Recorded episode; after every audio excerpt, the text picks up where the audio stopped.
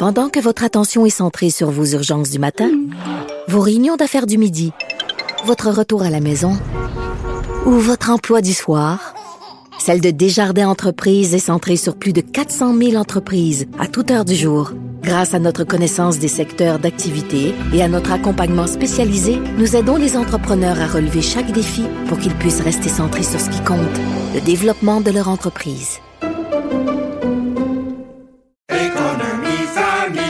Ici Ricardo. Et Émilie, marchand d'IGA. On a envie de vous inspirer à bien manger. À moins de 5 la portion. Suffit de repérer les produits valeurs sûres et de les cuisiner avec une de nos recettes. Les valeurs sûres, c'est bien pensé, hein? Bien sûr! Détails sur IGA.net. Et Vincent Dessureau. Inséparables comme les aiguilles d'une montre. Cube Radio.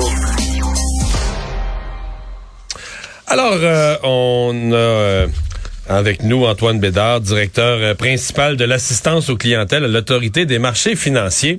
Euh, généralement, l'autorité des marchés financiers, on est dans les gros placements, etc., les fraudes. Là, on est dans la fraude, mais un peu ailleurs. Peut-être un sujet de lendemain de Saint-Valentin. Euh, les escroqueries amoureuses pour se remplir les poches. Monsieur Bédard, bonjour. Bonjour. vous les appelez les escrocs sentimentaux, c'est le terme à l'AMF? on peut dire, euh, on pourrait dire aussi les artistes sentimentaux, les escrocs. Euh, vous savez, ce sont des euh, de grands de grands magiciens, si on peut dire. bon, on comprend que le, phénomène est accru par tous les réseaux qui permettent de rapidement rencontrer là. Ben, effectivement, là, je vous dirais qu'en fait, c'est la convergence de plusieurs choses.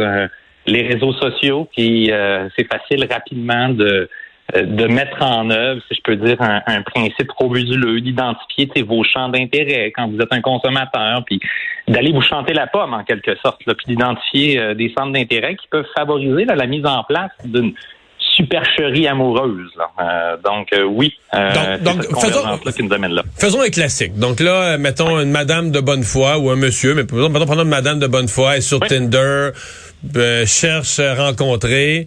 Et là, il y a comme une fausse personne qui l'accroche. Parce que dans le fond, la photo, c'est pas nécessairement la personne que tu vois, là. C'est exactement ça. Donc, fausse personne qui vous accroche. Euh, bon, euh, une période de mise en confiance. Là. Puis, ça, c'est propre à la fraude. Ça, c'est c'est clair. Donc, on se sert, si je peux dire, de ce désir de rencontrer, euh, peut-être exacerbé par un isolement ou tout ça, qu'on a vécu dans les dernières années. Puis là, il y a échange, il y a euh, vraiment le bâtir, si je peux dire, une relation de confiance. Mais toujours en ligne, parce que si on rencontrait la personne face à face, on verrait que on verrait que notre, beau jeune homme de 40 ans bien musclé, euh, c'était un petit crotté voleur. Là. ouais, ben, c'est sûr, tu sais, puis en même temps, tu sais, c'est difficile, tu sais, je peux pas vous inviter au restaurant, je peux pas vous inviter à prendre une bière, c'est fermé, tu sais, fait que on ah, reste en ligne. Fait que la pandémie a aidé à, à frauder, je comprends là? Ben, euh, ça, l'isolement, tu sais, qui est exacerbé par justement ces comportements-là de, de faire tout ça en ligne. Puis la curiosité, peut-être d'essayer d'autres choses dans ce principe-là, c'est hmm. à amener un terrain fertile pour les fraudeurs. Mais comment on amène à... C'est quoi? Où est-ce qu'on fait baisser la garde à la personne? Quel geste on lui fait poser? Est-ce que c'est des transferts d'argent ou on se fait carrément donner l'accès à, ses comptes? Comment on...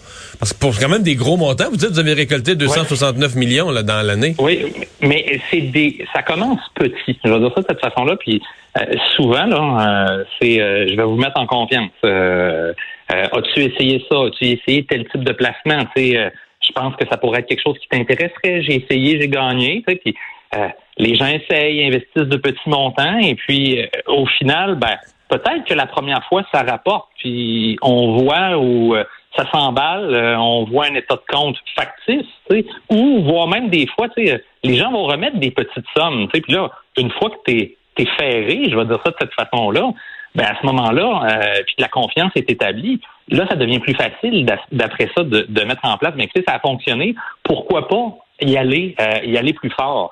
C'est là où nous, on invite les gens à dire, écoutez, ralentissez, posez des questions.